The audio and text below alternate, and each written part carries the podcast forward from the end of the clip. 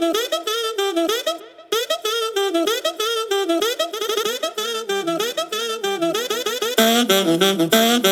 you.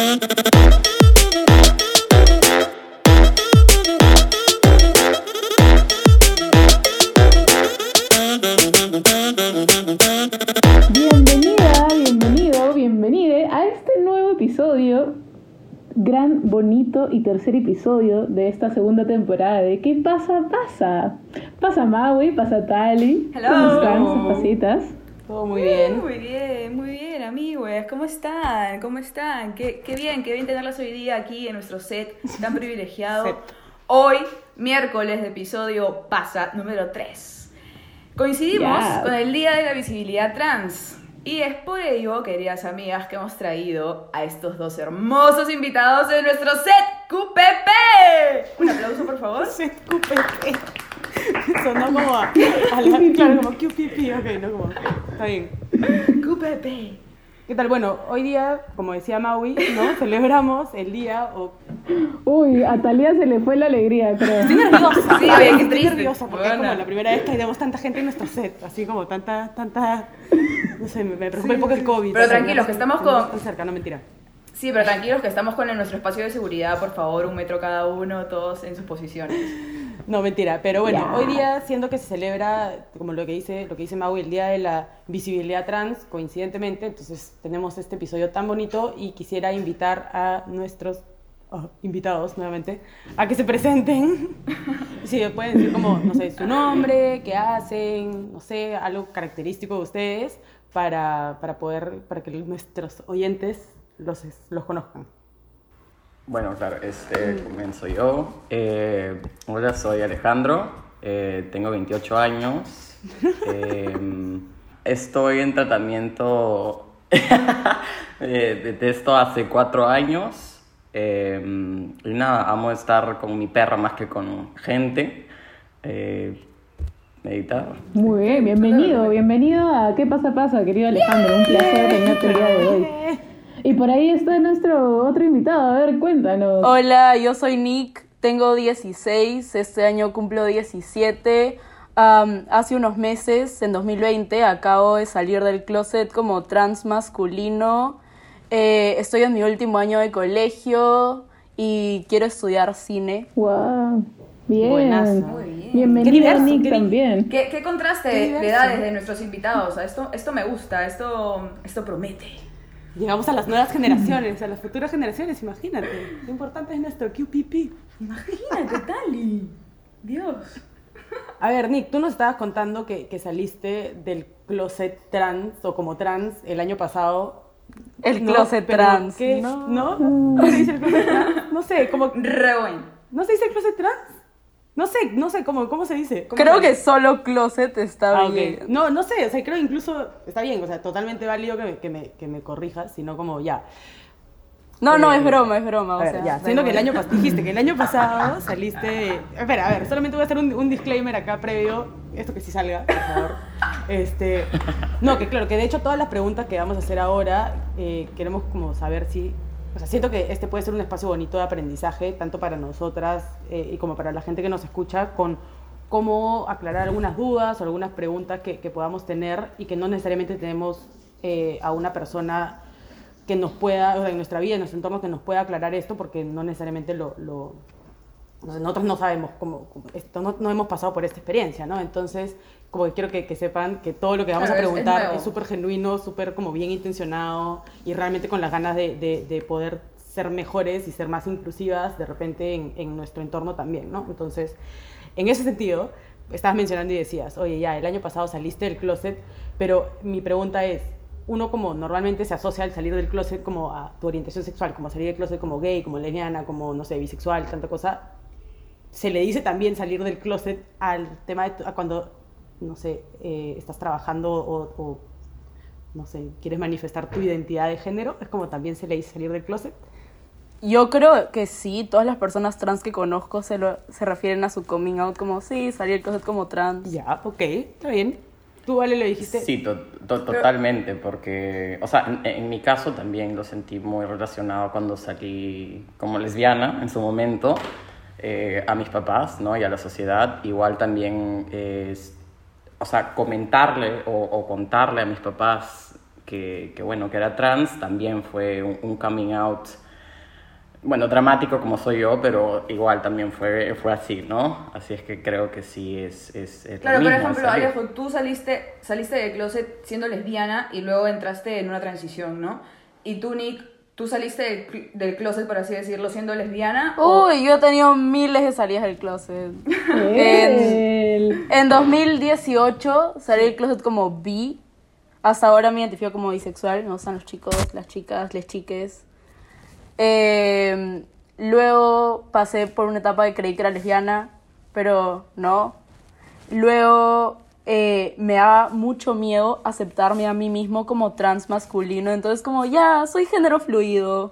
Y era como, lunes a viernes soy un chico y los fines de semana que veo a mi familia, wow, me siento chica. Claro, como lo adaptabas, o sea, para también... ¿Pero de verdad te sentías chica o solo era lo que querías demostrar por alguna razón? Era lo que me quería demostrar, la verdad. demostrar, Claro. Claro, y eso también, eh, ahora, ahora que me recuerdo, es súper común también. Yo me demoré como un año en realmente aceptar, o sea, que, que, que era trans y, y que quería una transición hormonal, porque también es totalmente válido ser trans y no querer este, Y no querer nada de hormonas, ¿no? hormonas. Ajá.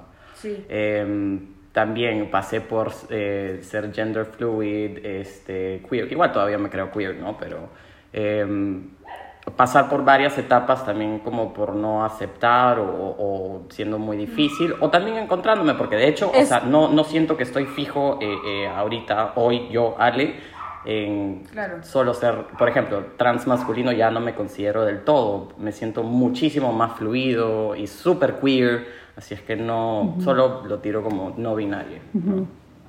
Mira, qué loco lo que dices.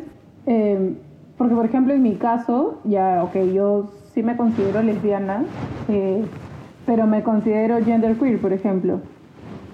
Porque sí me siento, por ejemplo, mi expresión de género sí es para mí, o sea, es esta, este borde entre el no binario y el ser queer, ¿no? Es este, es- este límite, ¿no? Por eso también en algún momento digo, si me dices ella, no me voy a molestar ni para nada, no o sea, para todo lo contrario.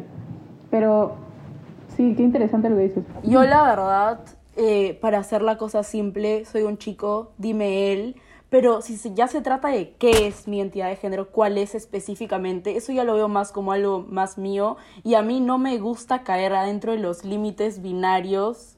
Eh, si un día me siento completamente a género, pues así me siento y mi expresión de género es totalmente fluida.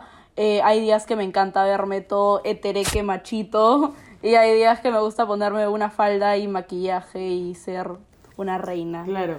No, obvio, pero además, ¿por qué caeríamos en, este, en estos roles de género también? O sea, como que ¿por qué el tener el pelo largo es femenino y por qué tener el pelo corto es masculino y por qué vestirte, no sé, con falda es exclusivamente femenino? O sea, es como... que- Claro, o sea, ¿Por qué volver a caer? para mí nada significa nada, pero como estoy en un entorno donde hay tanta gente cis y hetero, en un entorno cis heteronormativo, tengo que explicar las cosas de esta manera para que me entiendan, ¿sabes? Claro. Sí, Total, totalmente. Yo también eh, no siento que, no sé, o sea, que me representan muchas cosas, pero igual las uso bastante para poder explicarle a, mis familiares, a mis amigos, a mi entorno, a, gente que no conozco inclusive, pero escucho comentarios o estoy en una conversación con gente y, ayuda muchísimo poder tener, digamos, ¿no? Estas bases. ¿Qué es ser trans? Eh, Esto, este, ¿qué significa orientación, género, que no es lo mismo? em, o sea, estos términos ayudan mucho. Sin embargo, yo tampoco siento que, que, que podría encajarme, bueno, soy así, así y así, porque me siento Claro. de todo, ¿no? Un arco iris entero. Claro, ¿por qué te limitarías Sí. también, no? O sea, y es como en general, Claro. aparte no le debes nada a nadie de tener que explicar y justificar, ah, mira, ya ahora como soy trans, tengo que verme o femenino o masculino. Es como, no, puedo ser como quiera y Es puedo que estar. esa es la cosa. Cuando recién sales del closet como trans, sientes que le ves explicaciones a todo el mundo y que si no te van a invalidar. Claro, tal cual, ¿no? Tal cual. Y que, que, que- y volviendo, o sea, siguiendo un poquito con la pregunta de, de la salida, la salida del closet, eh, ¿qué fue lo que, lo que, o sea, en base a qué descubrieron que no era un tema de orientación sexual o de atracción a otras personas, sino era un tema de, ok, creo que, mm, no sé, lo externo mío no coincide con cómo me siento y lo que pienso, cómo me percibo. O sea, como que en base a qué fue que se dieron cuenta, o sea, cómo descubrieron, o sea, yo no conocía, eh, para mí, yo, o sea, llegó un punto en el que vi que alguien me dijo lesbiana o el término lesbiana, lo conocí a los 14, 15 años creo, y dije, ah, chucha, ok, creo que soy esto porque conocí la palabra, ¿no? O sea, ya sabían de la existencia como de, de ser trans, o sea, es un- algo como, o sea, ¿cómo se dieron cuenta? No sé, tuvieron algún tipo de, de referente, vieron algo en la televisión, lo leyeron, cómo investigaron, no sé, ¿cómo, cómo se dieron cuenta de esto? Em, yo siento que, que, o sea, que siempre lo supe, pero como toda la sociedad y toda mi familia me decían que lo que yo quería, como yo me sentía, que era un chico, un niño, me decían, no, porque tú naciste como mujer, eres mujer. Así es que desde chiquito lo sabía, pero lo invalidaron tanto que creo que lo enterré. Y para mí no, o sea, no era una opción. Hasta que a los 23 más o menos conocí a, de hecho, un, compañero de, de colegio. Eh, por cosas de la vida también entra en transición y dice, bueno, soy trans y ahora me gustaría que me digan tal. Eh, y yo no tenía idea de lo que era ser trans y dije como que no entendía nada, así es que dije, bueno, como es mi amigo, voy a, voy a investigar un poco. Y ahí es donde comenzó, digamos, un, todo un proceso de autoconocimiento, porque comencé a ver videos, comencé a investigar y yo decía, leyendo o escuchando a otros referentes trans, decía, yo me siento así, o, o- si yo tuviera la posibilidad, y el rato que yo identifiqué que existe gente trans, como que a mí se me abrió el mundo y dije, lo que yo quiero ser, puedo hacerlo. Es, o sea, puedo hacerlo en serio, puedo ser un chico, lo que siempre he querido, cosa que nunca en mi vida me había imaginado. Así es que los referentes son sumamente importantes y me hubiera encantado tener referentes antes de, de los veintitantos, ¿no? Porque fueron varios años en los cuales yo no tenía idea de lo que me pasaba ni por qué me sentía así. Y, y bueno, era tan, tan simple como solo exponerme a, a la información y, y ver, pues, ¿no? Y ahí en base Claro, a eso más es- referentes es y informarnos más. al final. Es súper, súper. Ah, para mí fue bastante diferente, la verdad. Eh, es como toda mi vida tuve esta misoginia internalizada que no quería ser como las otras chicas, no me gustaba que me metieran en el mismo saco que a ellas, pero no sé, nunca se me había pasado por la cabeza el hecho de puedes ser un chico. Para mí naciste chica y así tenías que ser toda tu vida, así te había tocado piña. Hasta que el año pasado comencé a usar bastante esta plataforma que se llama TikTok. em, y me empezaron a aparecer en mi para ti bastantes chicos trans y me, me identifiqué bastante con chicos trans, personas no binarias, etc. Em, pero yo en verdad estaba en negación al 100. Para mí era como, tengo que em, negar mi lado de que me gustan los chicos y solo puedo estar con mujeres porque si estoy con un chico siendo una mujer, eh, me, me sentía fatal, no, no, no podía poner en palabras cómo me sentía hasta que de la nada dije, ¿qué pasa si no es un tema de orientación sexual y es un tema de, de género? Identidad. Y ahí fue como, wow. Y es un tema, en verdad, porque, o sea, creo que también, no sé, en mi caso y en el caso con, con Silvia también, creo, creería que ha sido bastante parecido que, ya voy a hablar por mí ya, pero em, crecí con este machismo también, con este machismo o sea, en la familia y como los roles y las tareas y el, y claro, y yo consideraba que el ser, el ser hombre era como, es como, o sea, en mi caso yo no soy trans, ¿ya? pero también he tenido estos cuestionamientos en algún momento de mi vida, Eh, como tipo, ser hombre es más fácil, o sea, yo creía, ¿no? Ser hombre es más fácil, ser mujer es como una cagada, ser mujer como que las mujeres son menos valiosas en la sociedad, como que los roles y todo esto, y al final entendiendo y aprendiendo mucho más en temas de feminismo y, eh, bueno, no sé, trabajando también en mí, como que me doy cuenta que es lo que la sociedad te ha hecho creer, entonces no es que... eh, no sé, como que es luchar contra ese machismo también, que te, te marca mucho los roles de género, influye, bueno, tanto en tu, en tu identidad, en tu orientación y todo, ¿no? Pero qué, qué loco que, que, que haya esa- ese factor común, no sé, creo que a todos nos ha pasado también, que es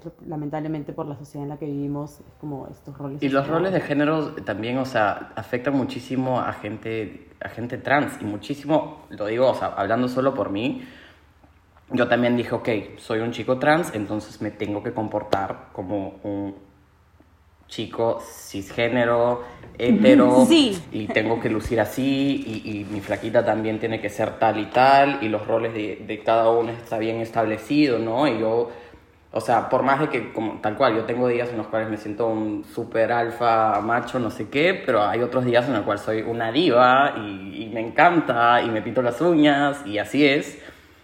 Pero... Como deberías. Pero ha sido ¿Cómo también una sientes? transición Claro. para mí, porque como te digo, yo pensaba, ok, soy un chico trans, tengo que comportarme así como me dice la sociedad como un hombre, ¿no? Y para comenzar, que sabe la sociedad de ser un hombre, ¿no?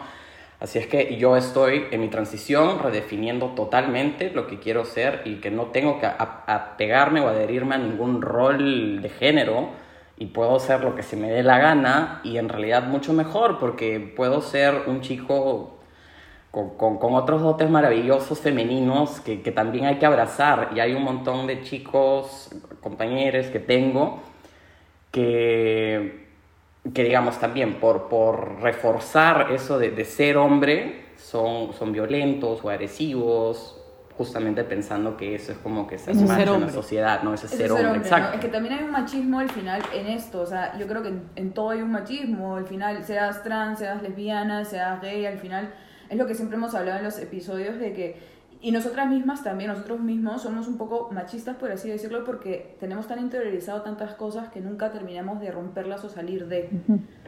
Entonces, yo creo Claro, que es un trabajo constante, ¿no? Es muy difícil, es muy difícil romperlo y creo que se podrá romper, pero es una lucha constante. Claro, es, todo un- es que es un proceso también de des- desaprender y de sacarte la misoginia que llevas dentro, ¿no? Porque lamentablemente eh, nos la han impuesto desde la forma en las que nos crían, lo que nos hacen ver en la tele, los cuentos. Eso, todo lo que consumimos. Por acá, por acá, por todas partes. Y yo cuando recién empecé a identificarme abiertamente como trans, hubo esta persona que me dijo, ¿y no crees que simplemente estás siendo misógino? Que simplemente odias a las mujeres y por eso te identificas así.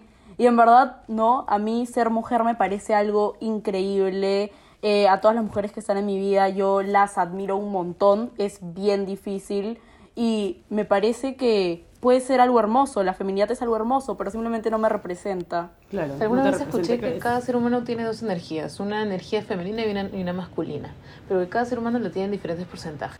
pero, pero todas las personas lo tenemos, ¿no? Entonces, yo creo que, por ejemplo, en mi caso, ¿no? Lo que me sucede es de que mi forma de vestir y la forma en la que me expreso suele ser a veces un poco muy masculina y pero mi cara, mis facciones, a veces hasta me pongo rímel o delineador y salgo a la calle y obviamente mi cara la ves femenina, pero mi cuerpo lo ves y es como que es una cosa extraña para algunas personas.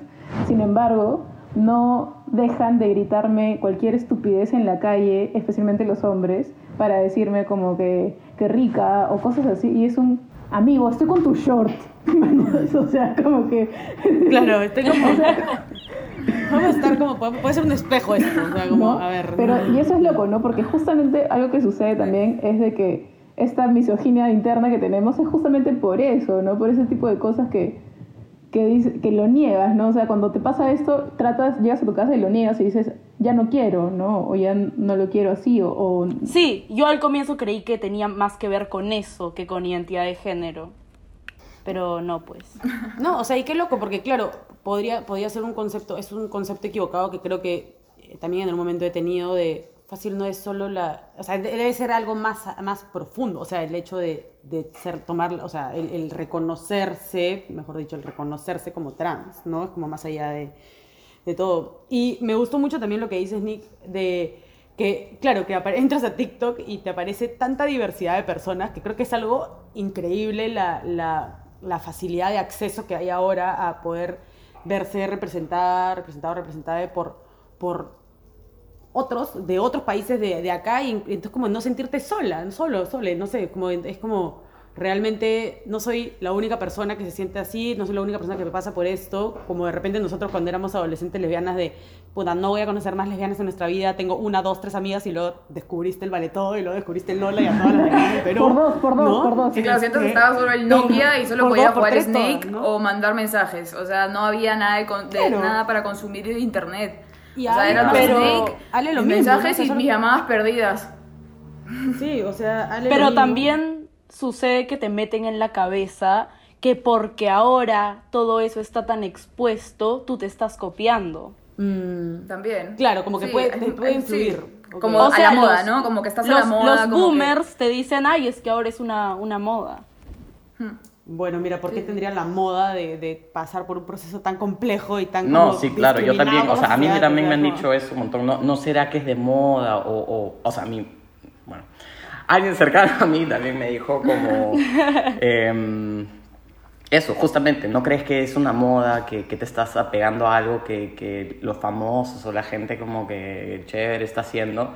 Y yo de frente le dije como que, ¿tú crees que por elección propia yo voy a elegir pasar por este camino tan complejo, difícil, complicado, porque quiero estar a la moda?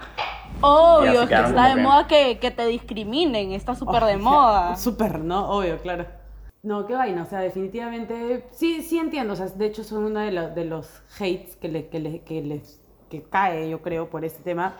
Pero no sé, Silvia, a mí me, me gustó mucho lo que tú habías propuesto de, de, de los, de hablar un poco de los referentes y lo que se veía en la, en la televisión, en las redes, no sé, como para, para también... Sí, sí, es que justo, es que justo, por ejemplo, eh, lo que me encanta de nuestros invitados es la diferencia de generaciones, la diferencia de edades. Y por ejemplo, ¿no? O sea, ya lo dijeron los dos, ¿no? Alejandro, en el momento que decidió pasar por la transición y tal, buscaba videos, fue por alguna persona conocida y tal. Y Nick, por ejemplo, conoció algunas, algunas personas o vio referentes en TikTok, ¿no? Y de hecho, dicho sea de paso, a mí también en mi para ti me salen un montón de chicos trans, me salen un montón, bueno, me sale de todo, de gente diversa, pero ah, de todo, ¿no? Y me parece increíble y me encanta y lo celebro y, y la verdad que cada vez estoy más convencida de que la sexualidad en sí es un espectro y es un gran abanico de posibilidades, solamente que nos han querido meter en la cabeza de que es blanco y negro y nada más, ¿no? Pero este, volviendo a lo de los referentes que decía Tali, me encanta ese tema porque, por ejemplo, yo soy la mayor de, de aquí, de, de todas las personas que estamos aquí presentes. Entonces, algo que sí pasaba eh, en la tele a señal abierta era de que había mucho humor homofóbico y transfóbico, que dicho sea de paso, aún no ha acabado y sigue habiendo, más que nada en señal abierta en la televisión peruana. Pero algo que me da como que una esperanza súper positiva es el nuevo contenido que últimamente se está generando, ¿no? Desde, por ejemplo, Ustedes han visto De Vuelta al Barrio, porque este año, hace Vi que uno o dos meses, en De Vuelta al Barrio sacaron un personaje ujú. trans femenino que, pucha, era sí, representación, claro. pero de la peor. O sea, no veo la novela, ojo, pero sí vi, pero claro, vi esa ya, noticia. yo tampoco. Sí, pero he, he visto Pero me enteré. noticia yo también. El guion y cómo abordaron el hecho de, de ser una chica trans fue hasta las patas. súper o sea, negativo, ¿no? realmente, ¿no? y, o sea, mal informado. Y no solo eso, o sea, por último, estás informando mal a todo el mundo que ve. Y eso es un programa nacional bastante conocido, o sea, tiene bastante alcance, porque no aprovechan en todo caso eh, en, en consultar a ver si es que lo que están escribiendo el guion o, o la parte que quieren incorporar, ok, chévere que quieran meter a una persona trans, pero háganlo bien. Es que no, no querían mofa, generar burla, representación, querían que- hacer burla. Claro, Pero si te das todos esos programas al final son pura burla, o sea, referente a cualquier, a cualquier, no sé, sobre tipo si, si algo es distinto, ¿sabes? O sea, por ejemplo, a esta, a esta, a esta, este episodio sí, no lo vi, pero también vi las noticias. Y sí, fue una burla total y todo el mundo se quejó, gente trans, heterosexual, lesbiana, o sea, todo el mundo. Y fue, sí, fue súper feo, la verdad. Pero lo Y lo peor es que nos quejamos y nos dicen exagerados, pero es como tú no sabes cómo se siente eso, tú persona cis hetero no sabes cómo se siente esto, que tu única representación sea una burla de tu identidad. Ujú. Claro, totalmente.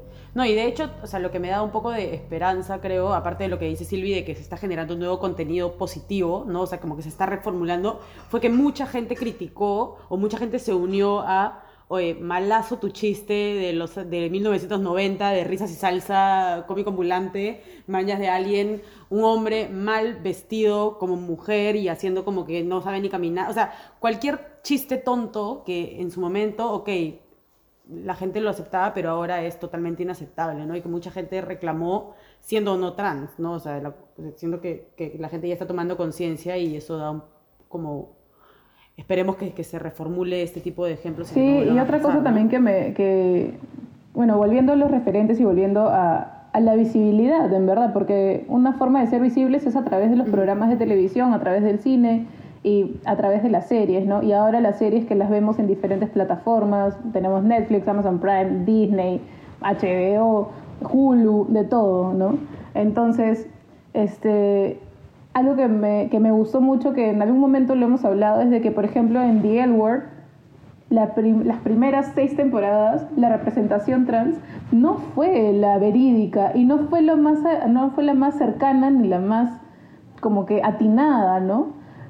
Pero lo que me gusta y lo que me da esperanza es de que, por ejemplo, la nueva temporada de The L Word Generation Q ha sido un, eh, una reivindicación Bien de la historia, ¿no? Y reivindicación de justamente estas personas trans. Y, y no solamente de, ok, ponemos a un personaje que está pasando por una transición, sino también ya incluir en el elenco a personas que sí han pasado por una transición, pero sin necesidad de poner como que es una actriz trans. No, sino que es una actriz, punto. Porque no necesitas más de, o sea, no necesitas decir nada más, ¿no? Eso también me, me pareció bravazo. Y algo que, que les quería comentar antes de que sigamos es este, este episodio justo de, no sé si Nick, has visto alguna vez Rocco, Rocco Modern's Life, la vida moderna de Rocco. No, la vida moderna de Muy Rocco. vieja, muy vieja. No, era excelente. La, la vida era un moderna gran de dibujo. Rocco era un dibujo súper noventero que daba en Nickelodeon de los noventas y era bravazo, súper divertido. Era en verdad una cosa pastelera locaza, ¿ya? Pero en el 2019 sacaron un episodio especial en Netflix que se llama... No me acuerdo cómo se llama el episodio específico, pero sé que si lo pones Rocco te va a salir. Y es un episodio de 48 minutos en que el dibujo cuenta cómo le gustaba un dibujo animado y están buscando al autor, que es el hijo de sus vecinos. Y cuando lo encuentran, dicen, oye, pero es una chica. Y se dan cuenta Sí, sí, que sí, sí, el sí, hijo de sus sí. vecinos ha pasado por una transición. Y me pareció, creo que era la primera vez, creo que vi en mi vida, a través de dibujos animados, explicar... Ah, Sí, ¿han visto claro. Big Mouth? Big Mouth también. Big Mouth es bueno Sí, también, claro. claro. Sí, ¿También, también hay un trans, una persona trans. en la última trans, ¿no? temporada. En la, Sí, en la última temporada que han sacado, en la cuarta. Que llega Sí, al campamento sí. y que todos los chivolos Sí, sí, ahora sí, que sí, muchachos sí. vamos a Pero- contigo. Es como, ah, no sé. Y plantean muy bien eh, ese sentimiento de te conocían antes, no estando out, y ahora te conocen y todas estas preguntas incómodas. ¿Y qué tienes en el pantalón? Claro, Claro, que la diferencia ahí es de que Big Mouth sí es un dibujo que es más para adultos o para adolescentes tipo 16 a más, ¿no? Y cosas así. En cambio, Rocco sí era un dibujo animado para niños y niñas, o sea, en verdad era ese alcance, ¿no? Y ver que en ese episodio especial justamente cuentan esta transición de este personaje y lo cuentan de una forma súper chévere, súper genuina, bien a que esté, bien de aceptar el cambio, ¿no? Y de que seguir pensando en el cambio es pensar en el pasado y es como que vivir en el presente y quedarte con la persona que es, ¿no? Y eso me parece, el mensaje me parece hermoso, ¿no? Este, no sé si ustedes, me gustaría saber eh, qué otros personajes o qué otras series o películas recomendarían que sientan que haya sido como que, pucha, me identifico, me representa o me parece que es una representación positiva, ¿no? O sea, como referente así actual, Sense8, pero... Pero más que eso, en realidad quiero tocar, a- a- o sea, me he quedado pensando en lo que dijiste de The L Word, que la primera representación, en realidad ese fue mi primer referente Max. de chico trans. Y, lo, y, y digamos, o sea, lo hicieron nada que ver con la realidad, no sé, Todo en realidad agresivo. lo escribió un capaz, una persona, que- bueno, no capaz, de hecho una persona que no sabía nada de ser trans. No, de así hecho fueron lesbianas. ten- O sea, de hecho, ajá, porque ponían a, a Max, ¿no? Que se llamaba una serie, un chico trans, que la testosterona lo volvía agresivo, eh, que, que era promiscuo, que, que no, no podía entablar relaciones amorosas porque eso era parte de ser macho. O sea, todo un estereotipo totalmente erróneo que yo veía y decía, sí, me encantaría como que pasar una transición, no sé qué, pero si es que, eh, o sea, todo eso es lo que me espera ni cagando.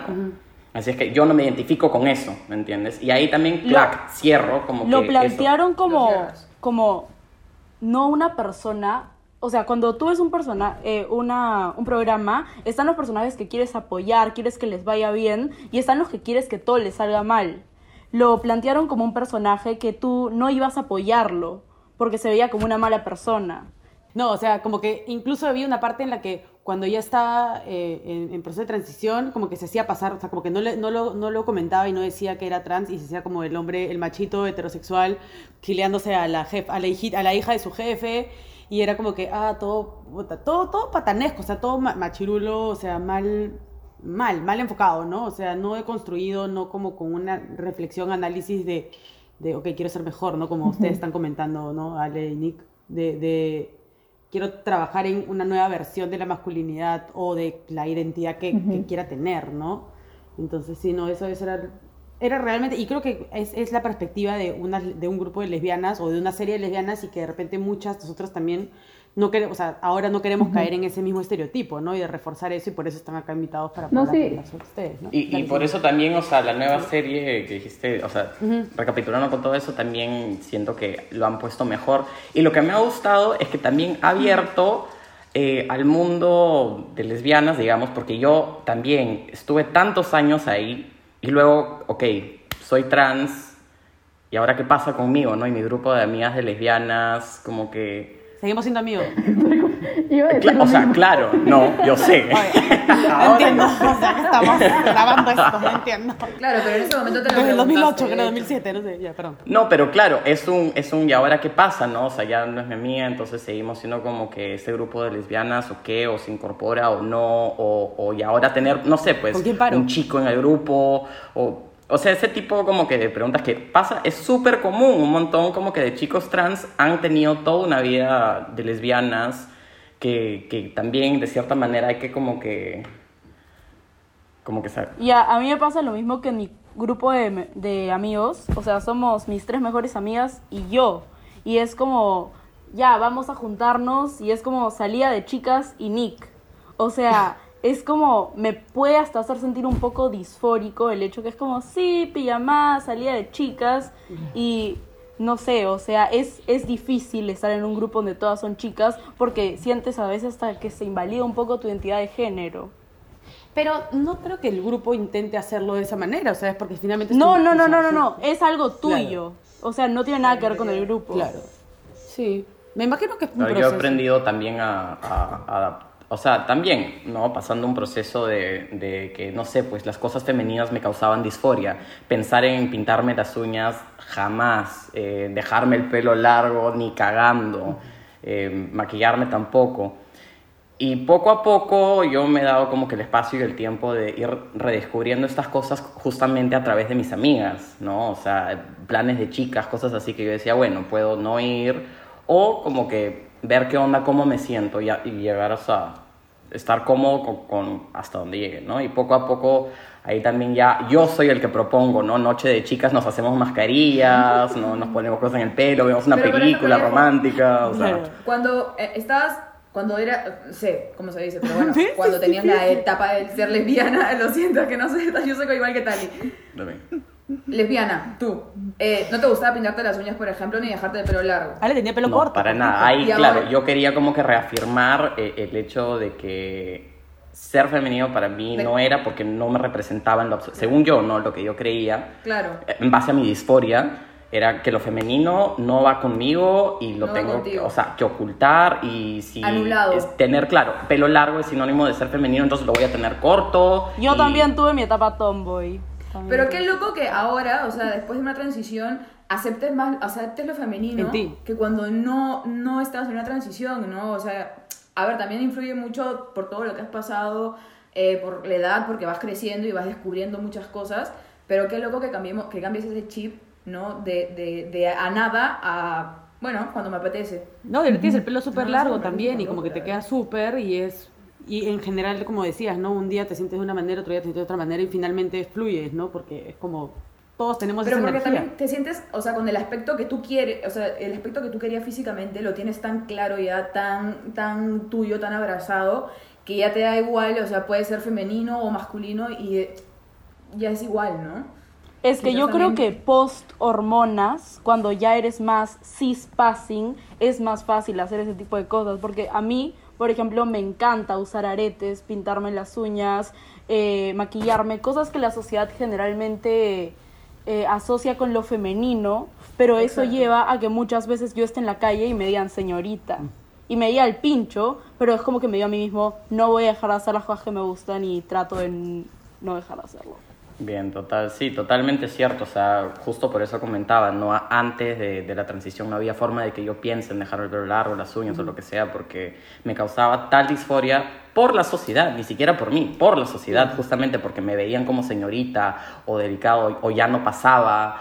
Eh, así es que el hecho, por ejemplo, no, o sea, esta barba también a mí siento que me ayuda un montón con la disforia y puedo hacer lo que se me dé la gana, pero ven la barba, ¿me entiendes? Así es que ya, Claro. normal. Creo que el sueño de todo chico trans es tener una barba.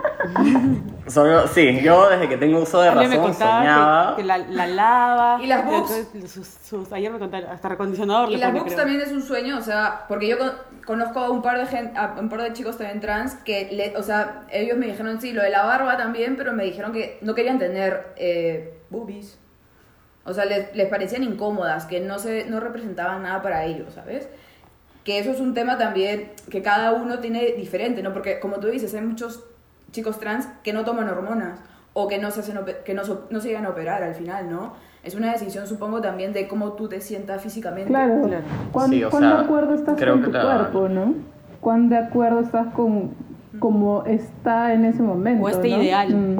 O el, este ideal al que quieres llegar, y esta, esta imagen visual que tienes tú de ti mismo, ¿no? Lo que, más o menos lo que hablabas en el episodio anterior, de cómo es este estándar al que yo anhelo llegar como de cuidado personal. Igual, me imagino, siendo trans, es, no sé, si Ale soñaba con que ¿Cómo su, su adulto era con barba y todo musculoso y fuerte, por eso Ale trabaja en tener ese cuerpo ahora, ¿no? O sea, y no sé, o sea, en general es válido, yo creo, o sea, no sé, me imagino que también, les- como decía Maui, ¿no? Les deben haber preguntado, tipo, hay gente que pregunta como, ¿y te has operado? Y no sé qué, o qué tanto...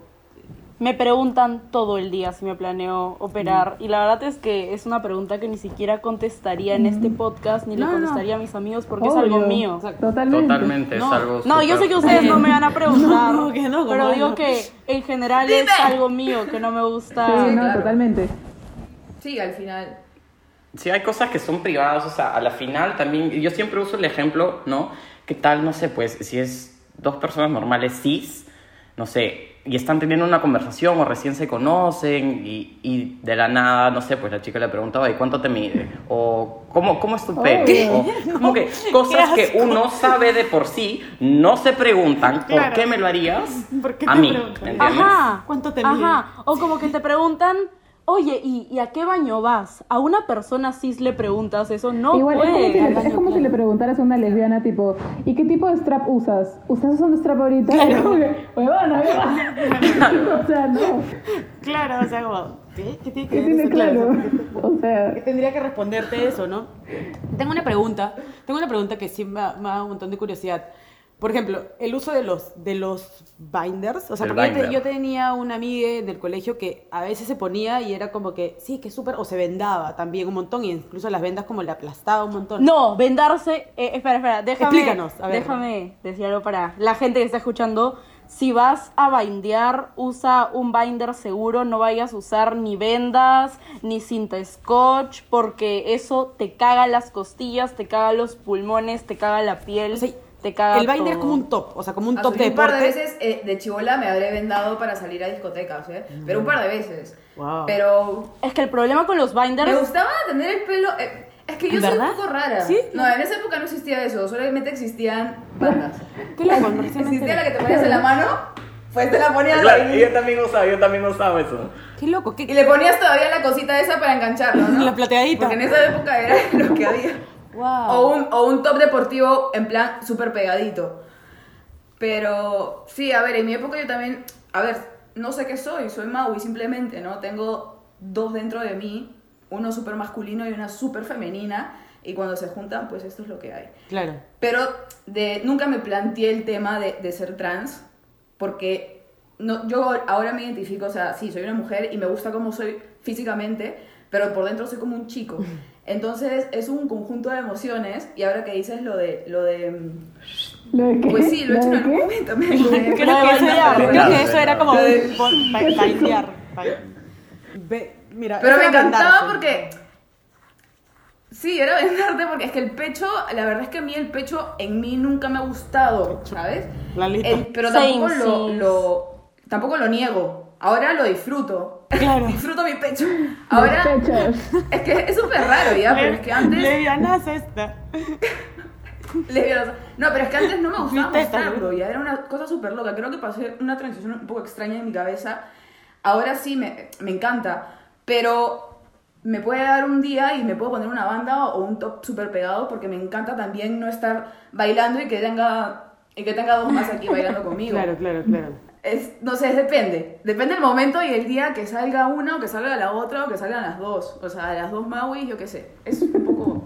Y así, y así Pero somos sí, todos. es, es, es, es bien cierto este, lo que decía Nick. En realidad, yo, sin tener información tampoco, decía cómo lo hacen igual. La venda, esa venda eh, para la mano, lo que sea, me vendaba Todos lo todo, hemos hecho. Y súper apretado. Por favor. Y no podía respirar, pero no me interesaba porque la disforia era mayor. A, a poder respirar para que calculen. Te aplasta todo. Después, justamente cuando ya llega el verano, esto casi no te deja respirar más el calor. Dije, voy a usar la cinta, que es una cinta supuestamente especial para la piel. Nunca jamás lo hagan. A la final me dejaba la cinta porque pega bien, como tres días, y tenía que quitármela en la ducha, y aún así me quitaba pedazos de piel. Ay, mierda. O sea, y, y- y imagínate acá en esta zona No, sensible, muero, no. en esta zona de acá, yo me he arrancado piel y aún así me lo seguía poniendo. Claro. Así es que lo mejor es comprarse un binder que es como un top, o sea, lo más parecido como un top deportivo, pero si te aplana totalmente, es cómodo y tal cual. Pero lo que sucede es que no todas las personas tienen acceso a pagar un. Yo- ¿Cómo cuánto puede costar un binder? Mm, No tengo idea, todos los que tengo me los han mandado. para que los. ¡Eh! Bueno, pero de- claro, no de... Sí, el influencer. aquí, Bueno, pero sí, sí hay nacionales también que son, o sea, son bastante económicos. O sea, yo he tenido de los caros, de los baratos, de los chinos, porque me mandé a traer hasta de AliExpress unos que son como, que se ajustan acá. O sea, yo he tenido de todo, he probado de todo. Hay para todos los bolsillos también. Eh, yo ya cuando me operé, también tenía un, un culo de binders que yo regalé. Solo regalé a gente que, que podía. Me imagino que, en, eh, o sea, depende mucho o también puede generar cierta, cierto dolor o malestar o incomodidad en función del tamaño. O sea, siendo que si tienes, si tu talla de, de, de De tetas, de tetas, no sé cómo tetas. decirle. Tus si, tus tetas, si, si tus tetas son chiquitas, o, ¿no? Como que, obviamente me imagino que un binder podría ser, o sea, surtir más efecto que si tienes mucho más, que sería mucho más incómodo, incluso podría ser, no sé, como dañino para la salud, no sé, creo que hay como, o sea, lo puedes usar, puedes dormir con eso. Mm, Es que hay, o sea, hay tallas. Ya. Hay tallas.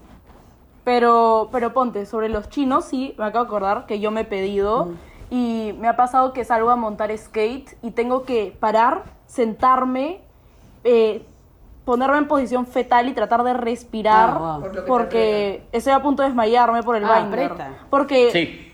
la disforia a veces es tan fuerte que tú dices, ¿a quién le importa la salud? Y lo usas 12 horas No. o 14. Ah, ya, se tiene que quitar, o sea, se tiene que quitar No, claro, o sea, sí. 8 horas al día máximo. excelente. Sí, como un, como Importante. un sostén, como un brasier al final. Pero sí es verdad, o sea, tal cual, tal cual. Como yo también lo usaba desde que me despertaba hasta que me iba a dormir. Inclusive si es que, no sé, pues tenía una fiesta, yo me de corrido todo el día, la fiesta toda la noche hasta el día siguiente sin poder respirar y como te digo, o sea, Su yo... madre, ¿qué te? ¿No, ¿no te acuerdas? Em, Mira, sí, me acuerdo, me acuerdo. Los dolores de costilla. Bueno, qué Dios. loco que, que del tema de The L Word haya salido todo este desenlace, me parece súper interesante. Y ahora me gustaría decirles otra serie, en verdad, que, que a mí me ha llamado mucho la atención, que me ha gustado muchísimo y que, que creo que también sucede algo que justo con Tali conversábamos como que, ¿cómo es? Más que cómo es, porque en verdad dentro de nuestra ignorancia no lo sabemos, este, es esta serie Euforia, donde uno de los personajes principales, amo Ah, también, me Euphoria encanta, es todo, sí. sí. Es, una, es una serie increíble, se ha vuelto una, una de mis favoritas, creo. Pero uno de los personajes principales es una chica trans y se sabe que es una chica trans, se sabe que, está, que ha pasado por el proceso y tal, pero termina, eh, bueno, hasta donde yo he llegado, es donde está... no, no, no. vamos a spoilear, no. ya, vamos a ver. Spoiler, si no, no, no mentira, yo no sé, pero, yo no conozco, o sea, pero... termina teniendo Ay, una ya. relación con una chica, ¿no? Entonces, justo era algo de lo que en algún momento hemos hablado y decíamos como que, claro, si bien cada vez yo me convenzo más de que la sexualidad es un espectro y que hay un montón de opciones y posibilidades, ¿cómo se sienten ustedes como chicos trans si les ha pasado, por ejemplo, que se hayan sentido atraídos por algún chico, ¿no? O sea, ¿cómo han visto eso? O cómo... Ah, yo ahorita, Sí, cuéntanos. yo ahorita estoy con un chico y la verdad es que es un poco difícil porque le tienes envidia. Si estás con un chico le tienes envidia. Es como él no tiene que usar binder, Claro, él no tiene que pasar por todo este proceso que yo estoy pasando. Pero simplemente con que la persona con la que estás sepa entender estos sentimientos, sepa entender que no es tu culpa y sepa Tal apoyarte, cual, tal todo cual. bien. Claro, bueno, Claro, y, y más allá de la persona y, y- y tú mismo, ¿no?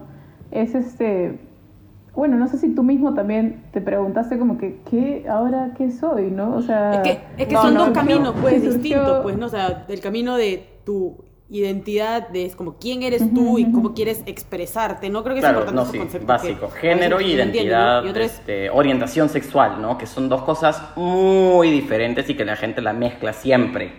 Y No la entiende, gente no no entiende entiende. eso. Ah, yo también en algún momento fue como que mi cabeza hizo como cortocircuito de, ok, eres hombre trans, pero te gustan a la vez hombres, mujeres, no sé qué. Sí, fue como que, ok, entonces, pero al final, ¿sabes qué? Lo que, por lo que yo opté fue, mira, ¿cómo quieres que te diga, Alejandro? Ok, tipo, ¿quién te gusta? Te gusta quien te gusta y te haces a quien te haces. Y es como que, chévere, cuéntame. Y es como simplemente uno, uno reconoce porque, ¿sabes qué?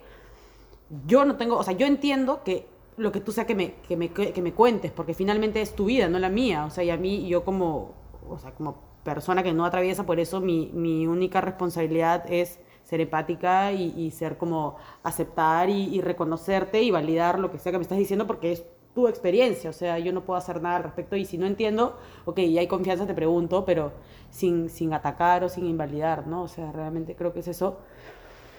Y, y, sobre todo, y ahora pasando un poquito a- No sé si quieren hablar más de euforia o quieren hablar ya del siguiente tema, que era sobre, sobre esto del uso de pronombres, ¿no? O sea, como por ejemplo, eh, creo que acá no está tan, tan, tan normalizado, pero en, en otros países yo he visto que es como que a veces uno cuando se presenta es como, hola, yo soy... ¿Qué? ¿Vas a decir algo, Silvia? Aquí está cero normalizado. Cero, pues cero, cero. Es más, Claro, es o sea, a mí burla me parece que- también. Sí. Yo cada vez que conozco a alguien le pregunto sus pronombres. Pero es ¿ah? porque es una nueva práctica, o sea, creo que es algo que, que es bueno implementar y, y te digo, yo, o sea, he notado, por ejemplo, en Estados Unidos sale, cuando uno trabaja, sale su nombre, su puesto, por ejemplo, en la firma del correo, ¿no? Talía Simic, no sé qué, X, mi puesto, digamos, y abajo sale como she, her, hers, ¿no? Como salen los pronombres y la gente está tendiendo a usar ese, ese- esa práctica. Yo, o sea, lo he notado en, en- en estados que son mucho más como, no sé, como inclusivos, ¿no? Pero, pero acá como que, claro, que, que yo no llegaría a una reunión, o de repente sí lo deberíamos normalizar, no sé, en llegar a una reunión, hola, soy Talía y me identifico con pronombres femeninos, como dime ella o refiérete a mí como en femenino. O sea, es como, ¿cuál es la manera correcta? Es algo exclusivo que las personas trans deben hacer, lo deberíamos hacer todos. No, todas? para nada. O sea, No. por eso, o sea, ¿cómo, ¿cómo funciona esto? O sea, no sé, cuenten. cuenten. Todos lo deberíamos de hacer para normalizarlo y que no sea algo que solo hacen las personas trans. Entonces como lo haces y dicen, ah, es trans. Claro, no, claro. sino que todos lo hacemos, todos ponemos nuestros pronombres en nuestra biografía de Instagram y, y ya está. Preguntar buena- también creo, o sea. Bueno, esto siento que es un, un debate también un poco constante. Yo sigo a favor de que se pregunte de frente. Hay este, chiques que, que no les gusta eh, porque se sienten que, que les está señalando de trans o, de que, o, o porque quieren pasar. Cada quien tiene. estás presumiéndolo claro, o sea, al verlo, cada ¿no? quien O sea, tiene, ¿no? Pero yo sí presumiendo, considero que es súper importante preguntar de frente, o sea, o, o hacerlo un poco, hola, yo soy tal, este, yo voy con tales pronombres, y esperas hasta que la persona no. Pero la cosa es preguntar No, claro, pronombres claro. y no identidad de género. Exacto, justo eso. Por ejemplo, eh, bueno, no sé si, bueno, yo creo que sí, ya me han escuchado varias veces, yo hago impro. Y por ejemplo, en los espacios en los que hago impro, siempre son diferentes personas, ¿no? Y normalmente cuando empezamos la clase, eh, sea la profesora o el profesor o quien vaya a dictar el taller, dice, ¿no? Eh, como las clases ahora son por Zoom, dice, no, por favor, pongan su nombre y entre paréntesis pongan el pronombre con el que prefieren que se les este, dirija, ¿no? Y me Así debería ser. Claro, y me parece fabuloso, porque es como que, ok, no tengo que pasar por, el por la huevada de dime ella o dime ella Claro. o dime no sé qué, maneras, no, sino de frente Silvi, la- porque en verdad a mí, a mí últimamente me encanta que me digan Silvi, más que Silvia, porque, no sé, Silvia me hace acordar a mi abuela, por ejemplo, ¿ya? Entonces, prefiero mil veces Silvi y pongo entre paréntesis ella, ella y Fresh, y no tengo que, no tengo que responder ni, ni explicarle nada a nadie, ¿no? Y eso me parece fabuloso. Y, y con, con, de, con esto de llegar a una reunión y preguntar, pucha, yo sí preguntaría. Y, y la idea que da Alejandro de primero presentarse y decir, hola, yo soy Silvi, y me puedes decir ella o ella, puedes decir, ¿no? Como que me puedes decir ella o ella. ¿Tú cómo- ¿A ti cómo, cómo te, te gustaría? Claro. Y, es, y es como que es diferente porque es una... Claro, sí, o sea, lo digo justamente simpática. porque me pasa mucho que de frente me preguntan, ¿no? Y al inicio para mí era un poco un poco agresivo, ¿no? Capaz me lo tomaba un poco personal, qué sé yo, ¿no? Pero también alguien que está comenzando en la transición y todo, capaz es, es, es un poco too much. La manera más gentil que, que se me ocurrió a mí es justamente que la persona capaz se presente primero y me diga de frente así, y yo ya entro un poquito más en confianza y como que puedo también, me, me, me abre ese espacio para poder, ¿no? Decirlo. Creo que eh, Ah, yo, yo no dejo que me pregunten, yo digo de frente. Está bien, o sea, creo que depende mucho también de- del empoderamiento y la confianza que se tenga cada uno, o sea, en qué nivel está de, de ok, ay, ay, espérate, perdón, se metió, perdón, se metió una, una libélula.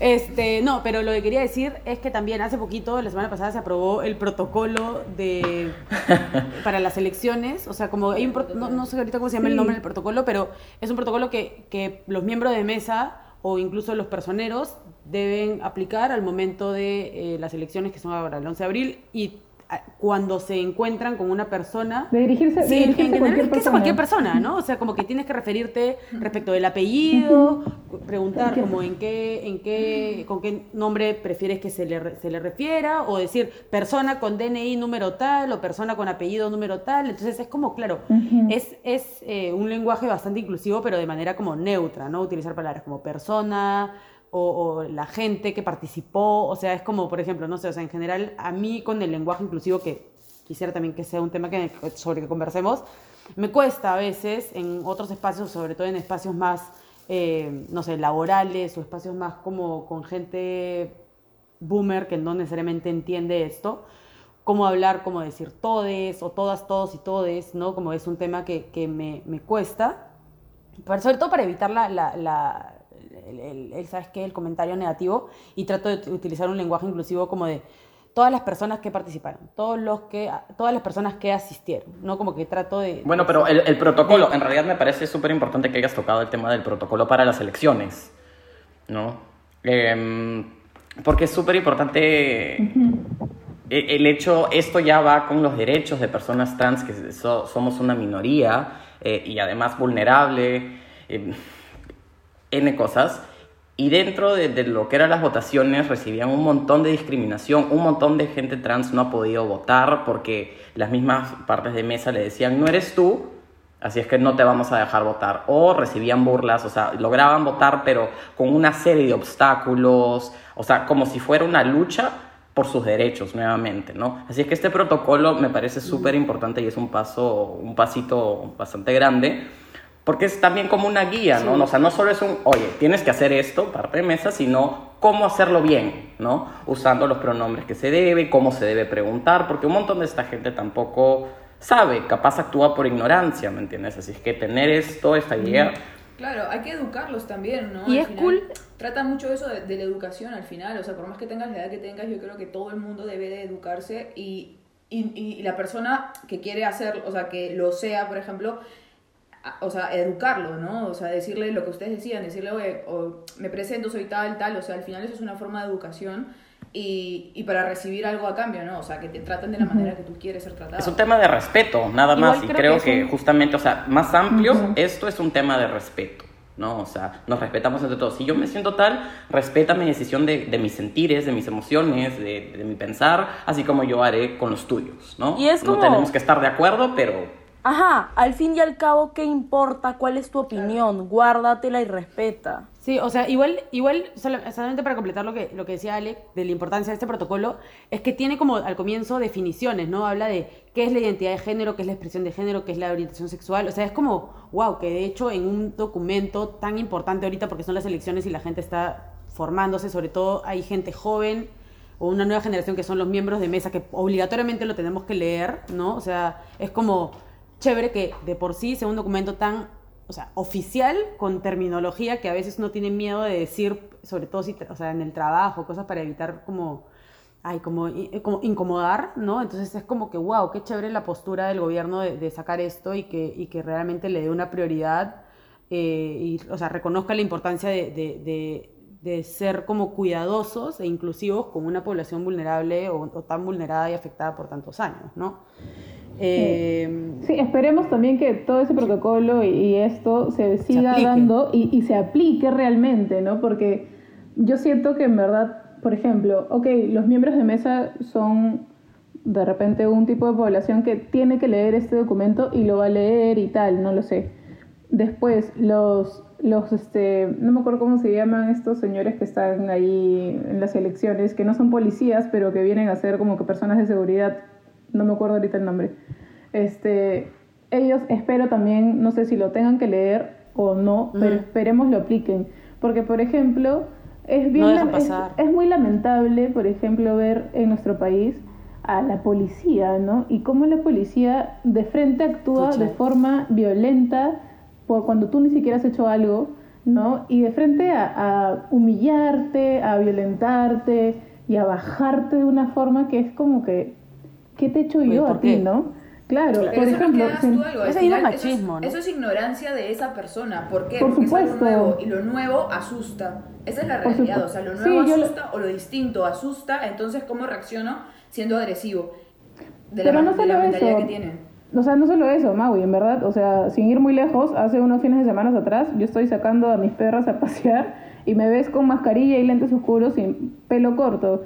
Y un policía se me acerca y me dice, señor, señora, señor, señora. O sea, no sabía qué decirme el tío. mano. No, madre, y ya. todo el rato, y te lo juro, todo el rato me habló y me decía, señor, señora, y no sé qué, su DNI. Pero de frente de una forma violenta. Y es como que...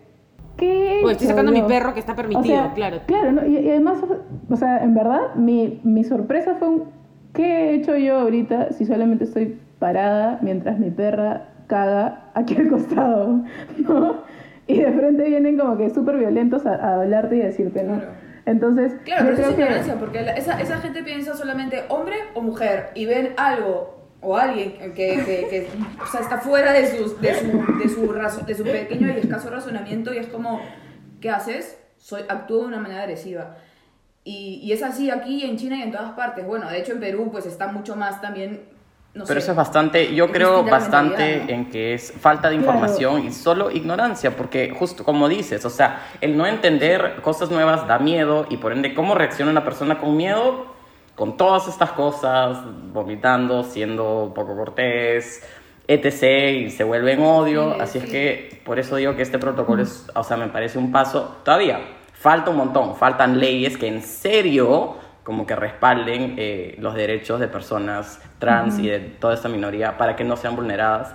Pero es un gran avance de que, como dice Talia, o sea, en un documento casi oficial en el cual son las elecciones presidenciales, haya toda esta información, ya siendo como que expuesta, ¿no? A- al público.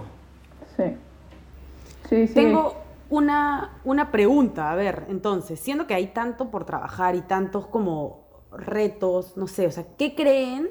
O sea, si, tuvies- si tuviesen como una, no sé, varita mágica por un día, o como si pudieran hacer un cambio importante, o sea, ¿qué creen que es lo más prioritario a trabajar como para poder ver, o sea, que salgan más leyes o que sea más tema de educación o que haya más referentes en la televisión o más espacios como estos? O sea, ¿qué, qué, qué creen? O sea, ¿qué podríamos hacer todos como sociedad, no sé, o sea, como personas de a pie, digamos, no sé, para que esto sea mejor? O sea, ¿qué, qué, ¿cuáles pequeñas acciones creen ustedes? Ya, mejor no varita mágica, digamos, de cambiar el Perú, ¿ya? Porque creo que eso es como ya muy, muy, muy, Muy soñador. idealista. Pero, ok, pero si, si me pudiese decir, o sea, ¿qué, qué aprendizaje o qué herramienta puedo hacer yo a partir de mañana para poder ser más inclusiva y más eh, eh, respetuosa con, con- con la diversidad de, de todas las personas? ¿Qué, qué- qué creen ustedes que podría ser? Eh, yo creo que todo radica en la educación y en la información, que se normalice hablar de estas cosas, sobre todo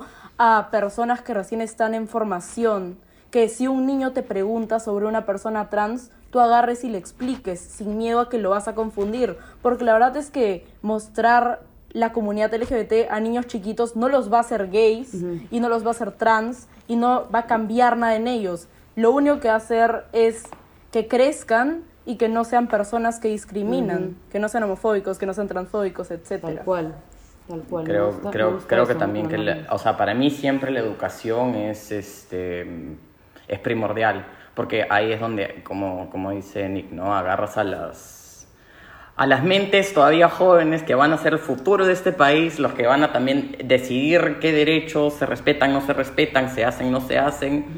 Y es ahí donde creo que tenemos que acatar para informar bien, porque pueden informar cualquier cosa. Las iglesias informan lo que les da la gana y mal, ¿no? Así es que creo que sí, la educación es, es como que importante en esas edades. Y no solo para ellos, sino, por ejemplo, cosas pequeñas que uno, o sea, que yo hago es eh, informar, tal cual. O sea, yo escucho una conversación, escucho algo que no me parece y bonito, porque si yo me pongo a pelear con la otra persona, siento que corto mis, mis oportunidades de que le entre la información que quiero que reciba, que es la verídica, ¿no? No, no lo que se ha inventado lo, con odio o con miedo lo que está diciendo, sino como que llegar a ellos y ok, fácil no me escuchan, pero yo ya planté una semilla ahí y capaz de acá a un mes, a cinco años, se acuerde de mí, recuerda lo que dije y diga, ¿sabes qué? Sí, capaz creo que tiene razón.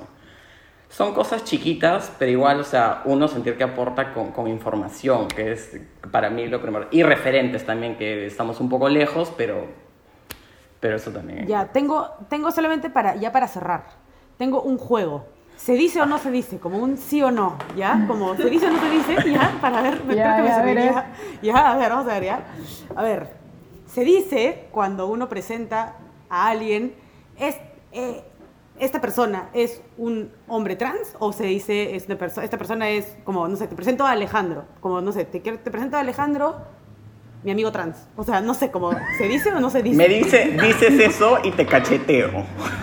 No, yo sé. Sí, sí, no se No dice. sé, pero igual también puedo hacer para no sé. A ver, por O sea, ejemplo, yo, yo, yo lo diría así. Te presento a Alejandro, sus pronombres son ta ta ta.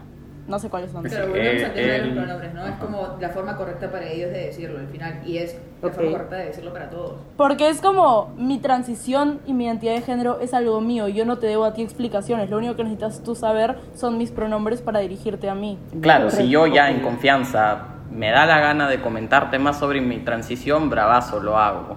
Pero si no, no es algo que, que para conocerme, o sea, no te voy a caer bien o mal si es que soy trans, ¿me entiendes? O sea, salvo que pienses así, pero espero que no. Así es que siento que es un tema que al presentar no...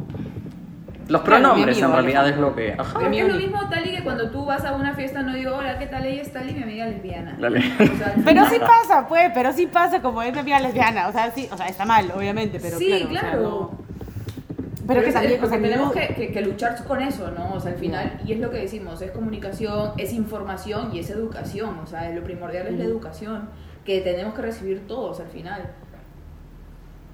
Para ir cerrando, en verdad, bueno, ya es de costumbre gracias a María Eugenia, a Maui, este, a hacer reflexiones cada cierre del episodio.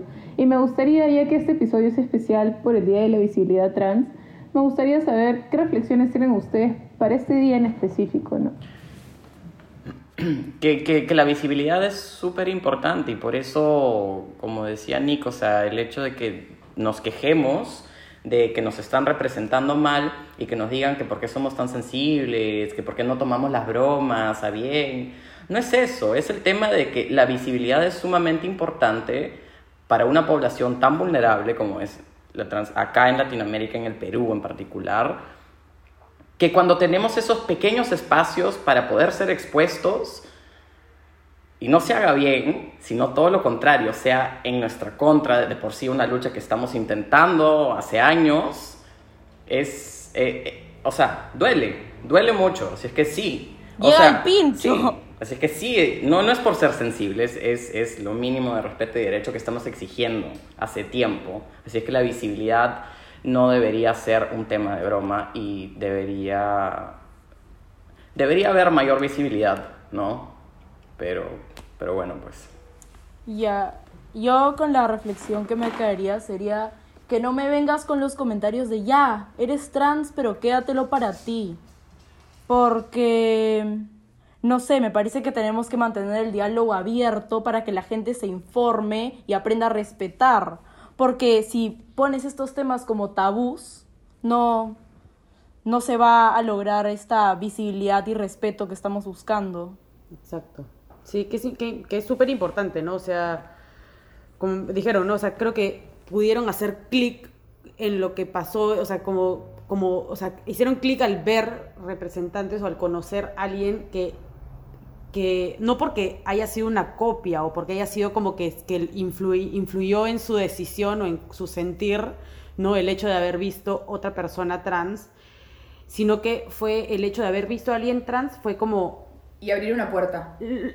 la- les que- hizo sentido, o sea, fue como les hizo sentido eh, realmente y no estaban no son, no, no están como no son como están solos en el mundo y que, y que son la única persona el bicho raro, sino que es algo normal, que es algo es una, una, una identidad totalmente válida y que es eh, eh, algo que, que- que le pasa a, a la población, o sea, a las personas también, ¿no? O sea, que no es como, o sea, que el hecho de esta visibilidad les da el, ok, no estoy solo en el mundo, me voy a morir solo, nadie me quiere, mañana es como que puedo ser, Exacto.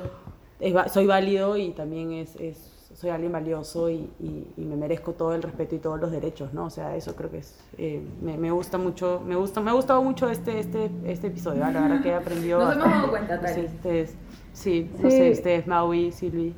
Sí, en verdad, ¿Algún eh, para mí, por ejemplo, algo que con lo que me quedo es esta reflexión de, de ser tú o de dejarte ser genuinamente, ¿no? Hacerte caso genuinamente en lo que sientes y no justamente por lo que cree la gente que es por moda o por seguir un patrón o por seguir a alguien o por imitar a alguien, ¿no?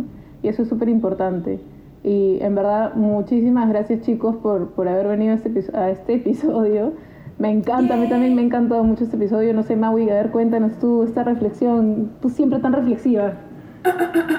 No, no, la verdad que yo también creo que me quedo y lo que, lo que es muy importante es, uno, la, la educación sí o sí, o sea, eso es fundamental. Y lo que dice Alejo de, de tener referentes, ¿no? Lo importante que es para saber que no estás solo y eso creo que pasa siendo lesbiana, heterosexual, gay, o sea, yo creo que heterosexual creo que no, pero bueno, eh, toda la diversidad.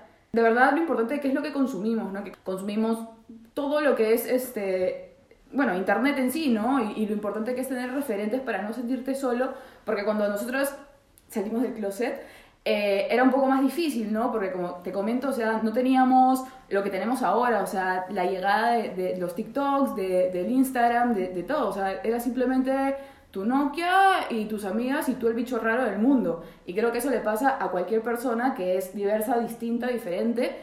Y, y nada, ha sido un bonito espacio, la verdad. Yo también soy súper ignorante, me, encanta, me ha encantado escucharlos, conocerlos. Y, y nada, espero que mucha gente que se sienta como se sienta, sea eh, con este espacio, pues le cree esa semillita, como, como dice Alejo, de, de, de saber que hay algo más, ¿no? De, de pensar de, de que no están solos y que... Gracias. Eso es todo. Y ahorita lloro. Sí, muchísimas gracias. Gracias a ustedes por la invitación. Sí, no, ha sido, ha sido lindo poder conversar esto también porque, sí, pues como mencionaba, son, son espacios en los cuales, inclusive dentro de la comunidad, no nos entendemos entre nosotros, ¿no? Así es que ha sido bien bonito poder compartir eso también en este espacio. Gracias, gracias, chicos, en Pues verdad. así cerramos otro capítulo más, episodio QPP, aquí en tu lugar favorito los miércoles de fiesta. Bye.